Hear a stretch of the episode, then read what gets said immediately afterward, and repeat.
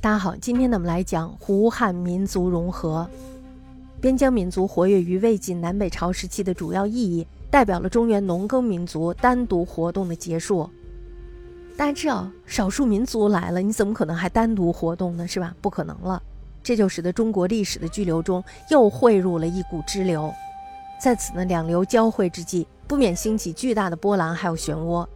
这呢，就促使了中国社会结构、经济形态。政治结构以及意识形态等方面的剧烈变化。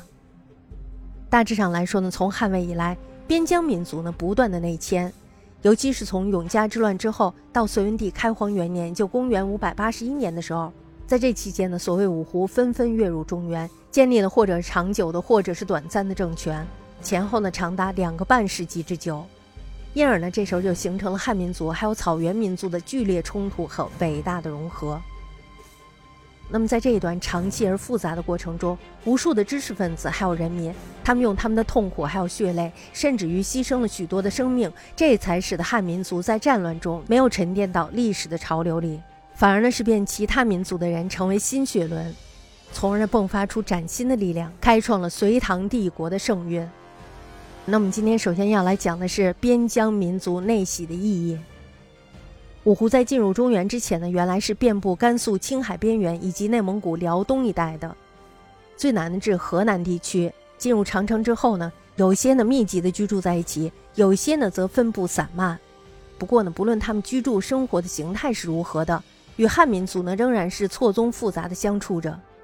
江统的《喜戎论》统计，在关中居住的数百万人口中，有一半是戎狄，并州匈奴五部之众，人至数万。西晋末年的时候，太阳山呢这时候布满了杂胡。刘琨呢从壶口关去太原，沿途见群狐数万，周匝四山，就是说他看到的地方都有杂胡。鲜卑族呢出入不定，分布范围呢也是非常广的。那么到西晋的时候，人居塞内的人数应该在二十五万以上。换而言之呢，这些慢慢内袭或者是渗透到长城以内的边疆民族的人口数目，已经占了整个北方人口不小的比例。魏晋时代，匈奴人已经是改用了汉姓，说汉语。刘渊呢，他非常喜好研究四书五经，还有就是史汉诸子。他的儿子刘聪呢，非常的擅长书法，擅长做文章。氐族呢，这时候也开始使用中国的姓氏，而且呢，很多人都懂得汉语。入塞比较晚的鲜卑慕容部，在魏晋的时候呢，他们就已经浸染华风了。这些呢，都说明了边疆民族对中国文化的倾慕，还有就是积极于汉化的热情。我们大家知道，中国文化它是一个什么文化？它是一个农耕文化。农耕文化它代表是一种稳定，而胡族的文化多半是游牧文化。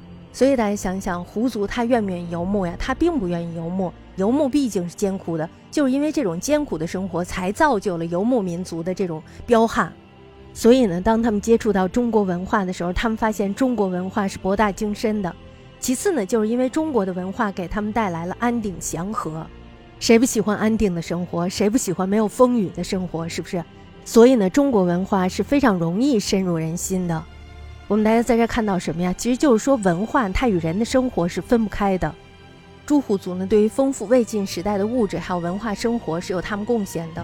原来呢，以畜牧为主的胡族，这时候呢，将大批的牛羊、马匹、毛皮和畜产带入到了中原，不但传授给了汉人驾驭和畜养牲畜的技巧。并且呢，为汉人增益了许多食品的种类。在魏晋之际，牛羊所产的奶已经逐渐成为北方普遍的食品。此外呢，就是中原许多的贵族豪族对于胡族人的居止、用具、服装，还有就是饮食烹调的方法，以及音乐舞蹈，都发生了极其浓厚的兴趣。灵帝，大家知道东汉灵帝，他就好胡服，是吧？那么这个胡族的帐篷，还有胡床、胡饭、胡笛、胡舞，京师贵气都竞相效仿。因为这都是东汉灵帝所喜好的，胡饼呢，这时候也成为了流传于民间的食物。这种风气呢，直到西晋的时候仍然方兴未艾。胡服在魏晋以后，已为中原各阶层普遍采用，这就说明了汉民族对于胡文化呢，也持有吸收采纳的态度。自从永嘉之乱之后，直至最后崛起的鲜卑拓跋氏，先在中原建立了政权，但是呢，这些渗透王朝在崩溃以后，他们并没有退回到草原故乡。而是有大部分都滞留在中原与汉族杂居，日久天长呢，就慢慢的通过通婚而与汉族相互融合了。同时呢，也因为受到汉文化的熏陶，最后呢，彻底被同化。大家知道我们在血统上有这么一种说法，是吧？两个人距离越远的话，那么他们生出的孩子来就会越聪明。所以呢，这种胡汉通婚的结果呢，对于人种来说也是有帮助的。胡族政权瓦解之后，他们若想退回到故乡，在实际上呢是有很大的困难的。那么第一点呢，就是因为他们的故地的居民已经逐渐的移居塞内，原有的这个地盘呢被另一支边疆民族的势力所占据。他们若是想要返回故乡的话，则势必与新兴的势力发生武装冲突。但是呢，正是由于他们武力衰迟，才遭遇了瓦解的厄运。所以呢，这个时候他们的实力是不足以与这个新兴的势力所对抗的。那么大家说他们能不能回去啊？他们回不去了，是吧？那么第二点呢，就是移居塞内并且建立政权的边疆民族的本身而言，他们呢可以说是已经在某种程度上受到了汉化生活的侵蚀。如果要他们重返塞北，再去从事游牧或者是半游牧的生活是非常困难的。我们刚才说了是吧？定居和这个游牧是不一样的生活，生活的状态不一样，所面临的挑战也是不一样的。所以呢，不论是匈奴、羯、鲜卑、氐、羌、丁零，还有乌桓等民族，到了唐以后呢，就已经成为了历史的名词。